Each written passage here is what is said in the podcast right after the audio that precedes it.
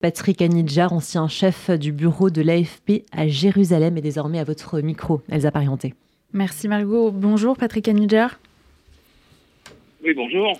On en parlait à l'instant avec Sandrine Seban. Le ministère de la Santé du Hamas, si on revient sur les faits, a affirmé hier qu'au moins 200 personnes avaient été tuées dans l'enceinte de l'hôpital Al-Ahli de la ville de Gaza. Le Hamas a accusé Israël d'être responsable de cette frappe, une accusation rejetée en bloc par l'armée israélienne. Depuis, de nombreuses preuves attestent désormais, Patrick Anidjar, d'une responsabilité du djihad islamique dans ce drame. Alors, c'est exactement ce qu'a dit le porte-parole militaire israélien qui a fait une, une, conférence de presse ce matin euh, de façon assez, assez bien organisée, je dois dire, parce qu'ils sont venus avec des, des photos et des, des informations que, que nous n'avions pas évidemment pendant la nuit, et, afin d'expliquer euh, plusieurs choses. La première, c'est que l'impact de, de, ce qui est tombé euh, à côté de l'hôpital ne peut en rien être un missile aérien lancé par un appareil, qu'il soit un hélicoptère ou un avion, euh, de l'armée israélienne, de l'armée de l'air israélienne. Parce que si ça avait été le cas, l'impact aurait été beaucoup plus fort et le bâtiment ne serait pas sorti. L'infrastructure du bâtiment n'a pas été touchée et le bâtiment est là, il est présent. C'est en fait le parking qui a été euh, qui a été complètement dévasté. Donc ça c'est un premier point. Le deuxième point, euh, la, la, source du, euh, du, lancement de la roquette, euh, c'est ce que dit le porte-parole de l'armée hein, israélienne, la source du, lancement de la roquette se trouve dans la bande de Gaza, à quelques centaines de mètres de l'hôpital, à quelques centaines de mètres de l'hôpital, et, derrière le cimetière qui se trouve derrière l'hôpital.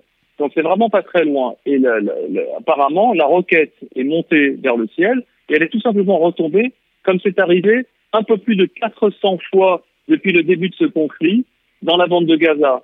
Ça, c'est un chiffre qui a été donné par le porte-parole euh, ce matin. Donc plus de 400 roquettes ont été tirées par le, Hamas ou le djihad islamique et sont retombées sur le territoire euh, euh, euh de Gaza. L'armée nous a montré une carte où on voit les points d'impact de ces roquettes qui, ont, qui, qui, sont mal parties et qui sont retombées donc sur le territoire. C'est assez impressionnant, ça couvre quasiment tout le territoire. Donc c'est vraiment, euh, voilà, c'est quelque chose qui, qui vaut la peine d'être vu.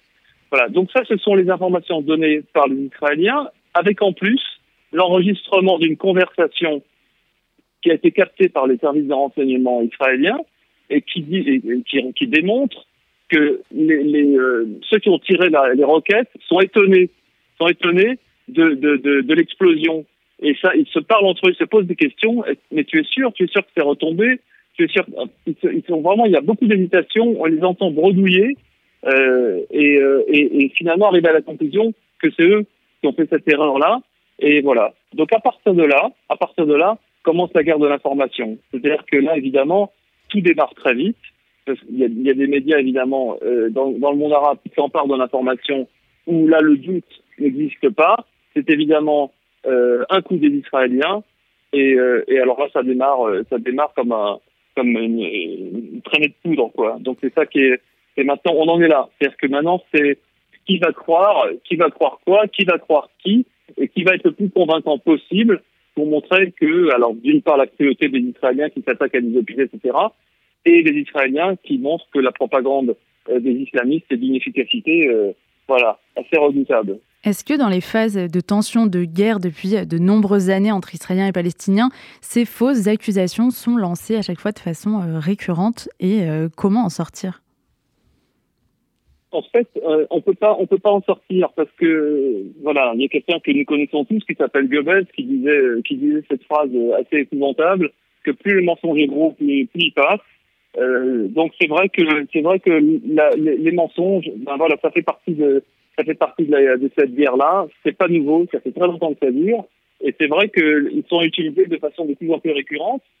Comment les contrer? C'est toute la question il faut être, euh, il faut être extrêmement rapide, il faut être extrêmement convaincant, il faut amener des preuves qui soient formelles et qui, euh, que, que, qui ne puissent pas être discutées. Et c'est extrêmement difficile. Est-ce que justement, que Israël a, a, développé des outils pour pouvoir démentir rapidement et efficacement ce genre d'allégations?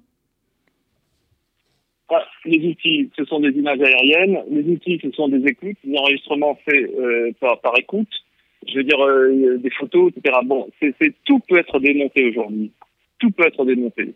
C'est-à-dire que quelqu'un vous présente un objet noir et vous dire il est blanc et il va faire croire à tout le monde qu'il est blanc et ce sera très compliqué de, démontrer le contraire parce que parce que on va dire que les yeux de celui qui regarde ne sont pas les bons, qu'il y a une certaine lumière, qu'il y a une certaine orientation. On peut tout démonter, on peut mentir sur absolument tout, surtout, surtout euh, pour tout ce qui touche à ce territoire qui est d'une densité épouvantable.